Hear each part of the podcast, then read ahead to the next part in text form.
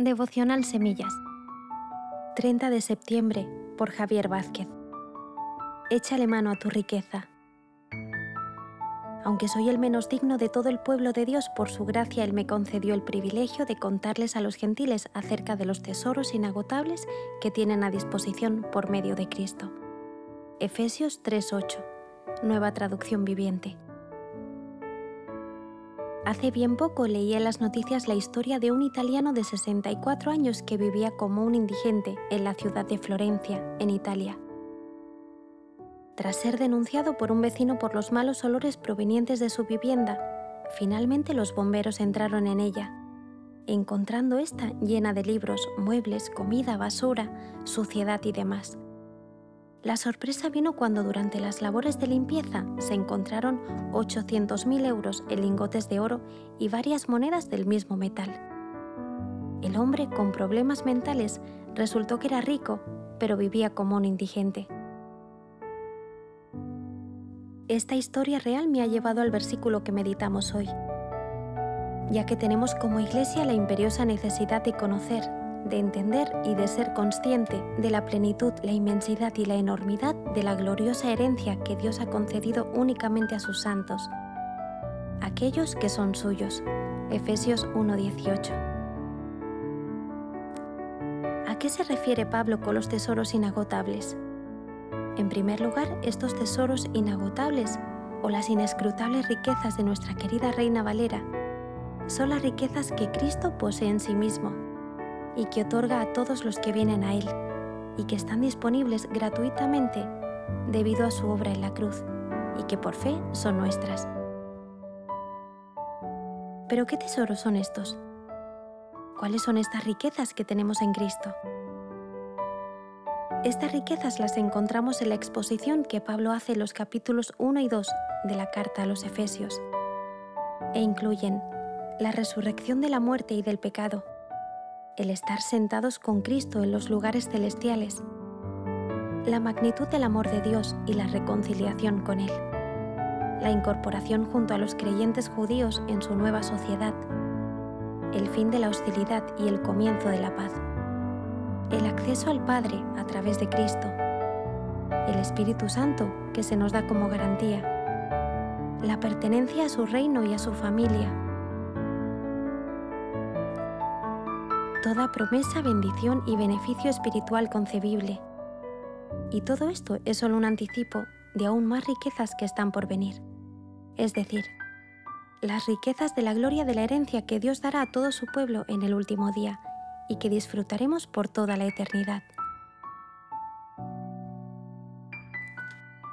No es de extrañar que Pablo califique la amplitud de las riquezas de la gloria y de la gracia de Dios en Cristo como inescrutables lo que significa que las riquezas de Cristo son inexplorables, imposibles de rastrear, insondables, inagotables, ilimitadas, incalculables, o sea, infinitas, en toda magnitud, demasiado vastas para explorar y para sondear. ¿Están estas riquezas a la disposición de todo creyente? La respuesta es un rotundo sí. Están a tu disposición y a tu alcance por medio de tu fe. Sabes que los hijos e hijas de Dios son las personas más ricas de toda la tierra, mientras que aquellas que solo son ricos en lo material son a su vez los más pobres e indigentes, porque delante de Dios están desnudos sin Cristo. Pero tú sí has sido revestido de Cristo, ¿no es así? Gálatas 3:27. Y si es así, sabes que debido a tu unión con Cristo has sido bendecido con toda bendición o favor divino concebible. Efesios 1:3. Pero no es suficiente con saber y conocer de dichas riquezas, debemos vivirlas y manifestarlas en nuestro día a día. ¿Sabes quién eres en Cristo? ¿Sabes todo lo que tu Padre Celestial te ha concedido? Y no hablo solo de los tesoros inagotables disponibles en Cristo, sino también del poder que está disponible para nosotros, los que creemos. Efesios 1.19 y 3.7 pero tristemente muchas veces vivimos nuestra vida cristiana como si fuéramos pobres e indigentes espirituales, cuando no lo somos. Analízate en esta mañana, mira tu corazón, ¿Vives en la abundancia espiritual? ¿La vida del Espíritu fluye a través de ti? ¿O vives más bien en la pobreza espiritual pareciéndote más a un pozo seco? No dejes que nada ni nadie te prive de la riqueza espiritual que tienes a tu alcance. El diablo es un mentiroso y el mundo es una estafa. Échale mano a lo que Dios tiene para ti. Y por fe, hazlo parte vital de tu vida. Echa mano a tu riqueza en Cristo y comienza a usarla y a vivirla. Cristo nunca empobrece a aquellos que ponen su confianza en Él, sino que siempre, inconmensurablemente, los enriquece. Después de haber leído esto y siendo conocedores de las riquezas espirituales, ¿queremos seguir con nuestra indigencia espiritual o echaremos mano a las riquezas que Dios nos ha dado?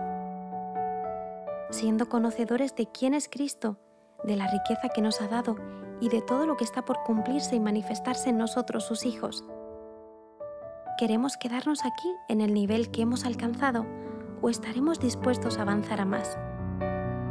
Lee y empápate de la palabra de Dios y verás cómo tu vida se enriquece y se ordena.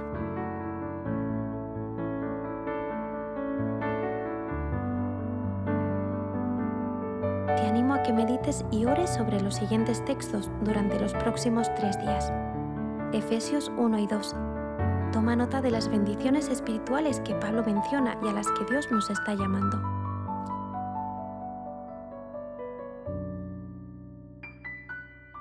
Efesios 6 del 10 al 20. Mira los recursos que Pablo menciona para hacer frente a la guerra espiritual que enfrentamos. Y Colosenses 3. La vida antigua sin Cristo y la nueva con Cristo como Señor.